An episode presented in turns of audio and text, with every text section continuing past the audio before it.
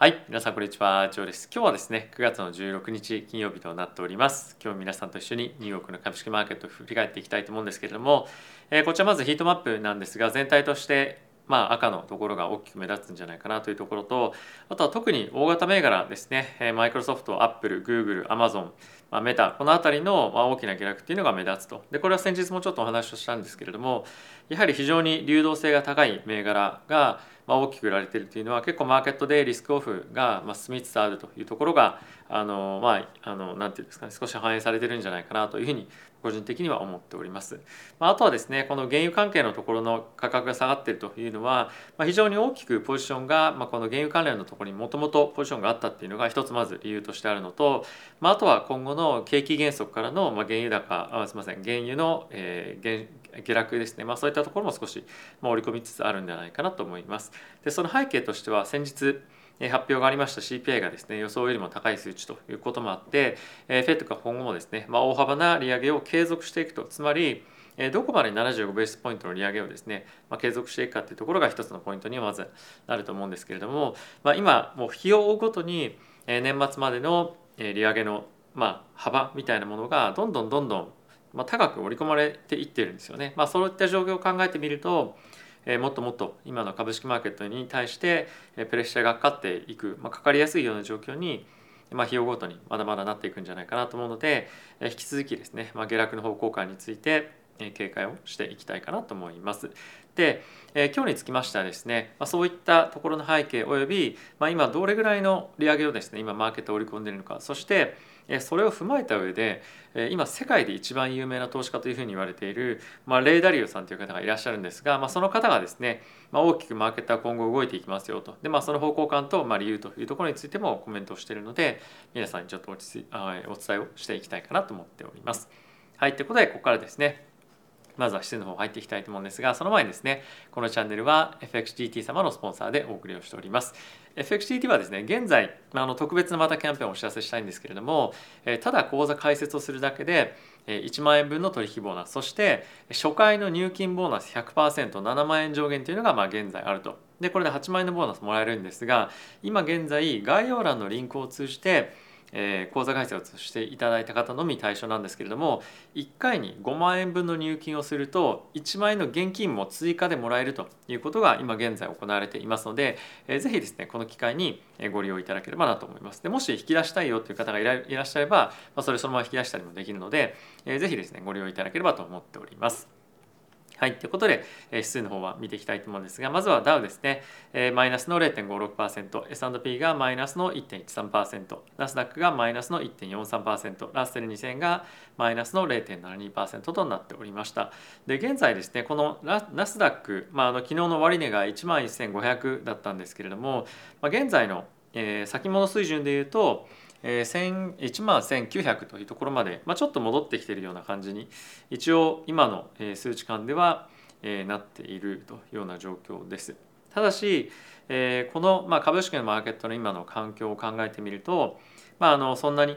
まあ、あのしっかりと戻ってくるということは正直ないのかなと僕は思っていて来週の FOMC に向けてまだまだ下がっていくような展開に、まあ、引き続き、えーまあ、あるんじゃないかなと思います。まあ、あとは例えばその FOMC のタイミングの、まあ、前日ぐらい前日前日ぐらいでポーンと戻るっていう可能性は、まあ、前日じゃなくても当日かもしれませんけどもあると思うんですよね。そのショート入れてたものを、まあ、ある程度利食いで買い戻すっていうのはあると思うんですが、まあ、それは、まあ、本質的に積極的な買いが入っているっていう感じでは全然ないと思うので、まあ、それに合わせて買っていくってことは、まあ、しない方が僕はいいんじゃないかなというふうに思っております。で、えー現在ですねちょっと注目をしておきたいのが2年債の金利なんですけれどももうあっという間に4%までえ来てしまいそうなところまで今上昇をしていますと。でえもう1年債の金利に関してはもうこのアジアの時間で4%を超えてきているんですよね。なのでまあ年末までにえやっぱり4%の金利というところはま最低限今マーケットがえ織り込んでいるというような状況と言っても過言ではないかなと思うんですよね。でプラスこれに加えてえ現状のですねえ年末までの金利の織り込み具合っていうところを見てみると4.25%までえー織り込んでいますよというのが大体えーまあ60%ぐらい今、えーまあ、進んできていますと。でこれが1日でも大きくグッとあの進んできておりましてこの4.25%があのどういったことが起きると達成されるかというと来週の FOMC を踏まえて残り3回、えー、今年 FOMC がありますとで9月にタイミングで75ベースポイントの利上げをしたとすると、えー、今3%までそこの時点で上がるんですね金利が金利というかまああの FRB の金利が上がるんですけれどもそこからさらに1.25%つまり1回の75ベースポイントの利上げともう1回50ベースの利上げというものになっていると。じゃああの本当にそれで終わるのかっていうのは、まあ、あの今回のパウエル議長のコメントっていうところにもあると思いますし今後の CPI の状況次第ではあると思うんですが、まあ、今現在ですねやっぱり1%の利上げっていうところについても結構マーケットではですね気にされてはいるんですよね。なので、え今回のあの利上げについては1%は正直あのないんじゃないかなとは思うんですけれども、まあ、そこまで気にするような今マーケットでは緊張感というのが高まっているというような状況にあるというふうに、えまあ、僕は思っていますと。で、ここからちょっとニュース一個一個見ていきたいと思うんですけれども、まずはですね FED についてはかなりその意見がちょっと割れてきていますよということが、まあ、あの今回この記事となっていますと。でまあそれについては、まあ、50ベースか75ベースかというところもあると思いますし、まあ、あとはですね1%のさっき言った可能性というところについても、まあ、一部で言及があるというところで、まあ、どこにあのせあの利上げ幅を設定するかというところに加えて、まあ、今後の方針ですよね今後まだまだそんなに簡単にはやっぱりコアのインフレ指数に関しては収まってこないとでもし万が一次の、えー、10月に発表されるタイミングで加速した場合ちなみに10月はあの FOMC ないんですけれども、まあ、1112ってあるんですが、えー、そこで加速してしまった場合じゃあどこまで本当にターゲットとしてえ上げていくのかっていうところについて、まあ、さらなる、まあ、厳しい議論みたいなところもあの、まあ、行われていくと思うんですよね。これだけ本当に顕著にどんどんどんどん金利を上げているにもかかわらず、まあ、しっかりと抑え込みたい、まあ、金利が金利が物価が抑え込めていないという状況に対してどういうふうに FED が対応するのかもしくはどれにどういうふうに思っているのかっていうところについても、まあ、今後言及をされると思いますし、まあ、それは、まあ、ハト派なコメントを言うっていうことはままずないと思うんですよね今の現状のパウエル議長の、まあ、このインフレに対しての姿勢っていうのを考えてみると。なので、まあ、どこまで本当に多価的になれるのか発言としてもなれるのかそして行動としても示すかっていうのは今後の大きな注目を集めていくようなポイントにはなるんじゃないかなと思います。でその中でですね一つ大きく注目をされているのがアメリカの住宅金利の状況となっておりまして現在ですね6%まで来ましたというところをお伝えしたと思うんですがこれをさらにまた超えてきていて6.02%まで上がってきていますというのが今のニュースとしては取り上げられていますと。でこれは、まあ、いろんな意味で注目をしておきたいんですけれども、まあ、今後ですねもっともっと金利が上がっていくことになるとこの住宅金利についても同様に上がっていくと思うんですよね。でそうなるとやっぱり住宅の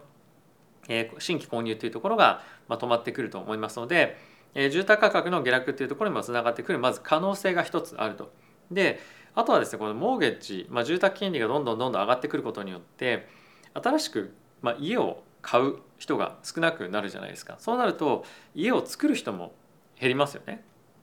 でそうなってくるとやっぱり賃貸の需要がどんどんどんどん高くなってくると。買うのはやめてやっぱ賃貸にしようかなっていうのも増えてくると思うのでそうすると賃貸価格のさらなる上昇というところも可能性としてはまあ、当然出てきますよね。なので住宅の価格はまあ上がらないもしくは若干下がるんですけれどもそれでもまだまだ賃貸需要というところの高まりが今後可能性としては十分あるんじゃないかなと思うのでこの住宅金利の上昇というところについては、まあ、そういった観点でも一つ見ておいていただければと思いますしあとは先日もお伝えをした通りコアインフレの指数の約4割がこの住宅のま賃貸賃料のえ、ま、内容になっているので非常に重要な構成要素として、まあ、引き続き注目をしていきたいかなと思います。で次なんですけれども、はい、えー、先ほどもちょっとお待たせいたしました、ね、お伝えをしました。もう世界で最も有名なヘッジファンドの、え、創設者で、まあ、運用者でもあるんですけれども、まあ、このレイ・ラリオさんなんですが、まあ、今のこの金利上昇そして今後もまあ上げていくこの金利水準についてはもうハードランディングはですねもう避けることもできないというふうにコメントをしていてでかつそれが株式マーケットを20%ぐらいですね下落させる可能性が十分あるんじゃないかというふうに言っています。でこれはまさっき申し上げた通り、まあ、あの金融の引き締めっていうところに加えてこの金利金利の上昇が消費者の心理を非常に強くあの冷ます要因にまあ、なるんじゃないかっていうことですよね。であとはですねもう一点コメントとして言われていたのはまず今金利がどんどんどんどん上がっていると。で金利が上がると、まあ、なぜ株式マーケットに対してプレッシャーがかかるかっていうと株式の算定方法の、まあ、数ある算定方法の一つとしてディスカウントキャッシュフロー法っていうのがありまして将来にわたってどれぐらいの利益をですねこの会社が出せるかもしくはキャッシュフローを創出できるかっていうのを現在価値に割り引く際に、まあ、その金利を使うんですよね。例えば10年債の金利とかあとは2年後であれば2年の金利とかでそういうふうになっていった場合金利が上がれば上がるほど将来のあの、まあ、価値が、まあ、将来の利益を現在に割り引いたとしても、まあ、すごく小さくなっちゃうんですよ割引金利が大きくなればなるほど。なので金利がどんどんどんどん上がれば上がるほど、まあ、現在価値に置き換えた、まあ、株式の価格については、まあ、さらなる下落プレッシャーがかかるので、まあ、それによって、まあ、20%以上の大きな下落につながる可能性がありますよというのを、ま、このレーダリオさんは言っていると。で、えー、まあ続いてもう一個見ておきたいのが、まあ、今一応ですねあのリテールセールス今回発表があったのが、まあ、8月予想よりも高かった予想としては前月比フラットで今の水準としてはまあ、実質値が0.3%の増加だったんですけれどもあのまだ経済としてはある程度強みを見せているとでこれがもっともっとあの悪くなっていくような感じがマーケットに漂ってくるとさっきも言ったバリエーションという観点に加えてマクロのその経済的視点からも非常に厳しいもっとセンチメントになる余地っていうのは十分あると思うんですよね。なのでこれあんまりそこまでそんなにまあの注目をされていなかったというか、まあ、重要なニュースとして捉えられてはあまりいないとは思うんですけれども、まあ、こういったところがですね徐々に徐々に例えばその予想よりも悪くなっていくっていうのが、まあ、続いていったりもするとそういった観点での、まあ、マイナスの見方っていうのもさらに出てくるんじゃないかなと思うので、え、注意をしておきたいかなというふうに思っております。はい、で続いてなんですけれども先日ちょっとですね今後の大きなインフレのプレッシャーになる可能性があるというふうにお伝えをした、え、アメリカの鉄道の、え、まあ、ストライキなんですけれども、まあ、一旦バイデン大統領が、まああのまあ、発言をしていたんですが一旦ちょっと何ですか合意ができたとで、まあ、合意ができたことについては非常に良かったと思うんですけれども、まあ、あの一応ですねその労働組合と、まあ、鉄道会社の、まあ、合意の内容についての、えー、一つ、まあ、注目したいポイントがあって、まあ、賃金ですよね、まあ、メインは。でこれが、まあ、大体年率で4.5%ぐらい2025年まで上昇していくというような感じの、まあ、確か契約内容に今のところ仮落ち着きしているんですけれども、まあ、やっぱり4.5%ぐらいの賃金の上昇っていうところを考えてみるとまだ今のその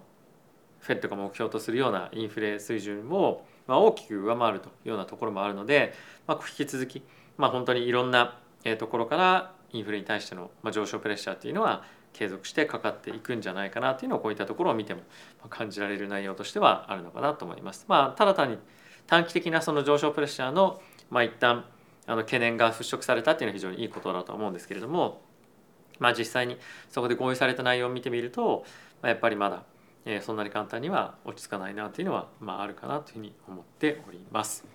はい、ということで、えー、皆さんいかがでしたでしょうか？えー、引き続き株式株式のマーケットについては、えー、下落のプレッシャーが、えー、継続してかかっているというような状況でも、えー、あると思いますし、まあ、あとは本当に日によって大きく戻す日だったりとか、まあ、簡単軽く戻す日だったりとかっていうのも、まあ、あるとは思うんですけれども、まあ、あのそういったところで安心感を持つというよりも、まあ、今は本当に警戒感をしっかり持って自分の資産を本当にまず減らさないというところを中心にやっていただけたらと思います。まあ、あとはさっきもお伝えをしたような FXGT さんの,、まあ、あの本当に現金がもらえるボーナスっていうのを使ったりですとかあとは無料でもらえる、まあ、あのボーナスっていうのがあるのでそういったのを使って自分のポジションを守っていくっていうことも非常に重要だと思うので本当に使える要素をですねもうふんだんにもう全部使っていただいて自分のポートフォリオを守るでもし攻めたいのであればショートするなりロングするんでもどっちもいいんですけれどもまあ自分が行くんじゃないかっていった方向性に対してポジションを取っていくということもできるので本当にまあ使えるものは使ってこの今厳しい環境を乗り越えていけたらなというふうに思っております。はい。ということで皆さん今日も動画ご視聴ありがとうございました。また次回の動画でお会いしましょう。さよなら。